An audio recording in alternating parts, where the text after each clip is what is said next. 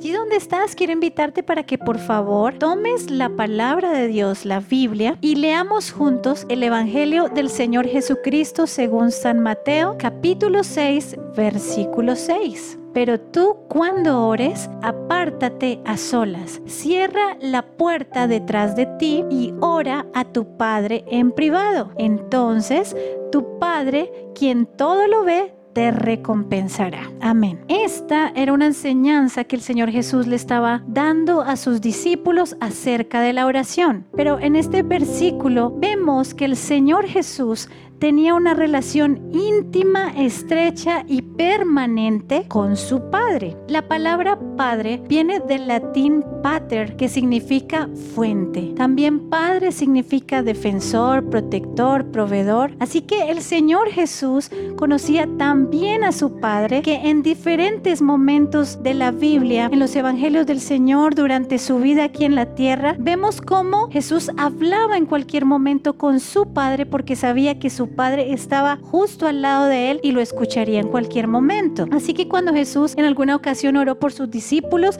le decía, Padre, yo te pido que ellos sean uno como tú y yo somos uno. En otra ocasión, el Señor Jesús, antes de hacer un milagro, le dijo, Padre, te doy gracias porque tú siempre me oyes. En otra ocasión, el Señor le dijo cuando estaba a punto de ser entregado por nosotros para ser maltratado y muerto en la cruz del Calvario, le dijo, Padre, si es posible, pasa de mí esta copa. Y también cuando lo estaban crucificando, le decía, Padre, perdónalos, porque no saben lo que hacen. Entonces vemos que el Señor Jesús tenía una relación íntima porque él sabía que Dios era su fuente de todo poder. Y el anhelo del Señor es que tú y yo logremos tener esa fuerte relación con nuestro Padre, que cada día le conozcamos más a Él. Y cuando tú necesites perdonar a alguien, entonces puedes venir a tu fuente, a tu Padre. Él es la fuente de amor y Él te va a ayudar a perdonar. Cuando tú no tengas razones para sonreír ni para estar alegre, puedes ir a la fuente que es tu Padre, esa fuente de gozo y recibir de parte de Dios ese gozo y esa fortaleza que necesita tu alma. Cuando estés afligido, temeroso, intranquilo, cuando estés ansioso, puedes ir a tu fuente, a tu Padre Celestial. Y Él es la fuente de tu paz,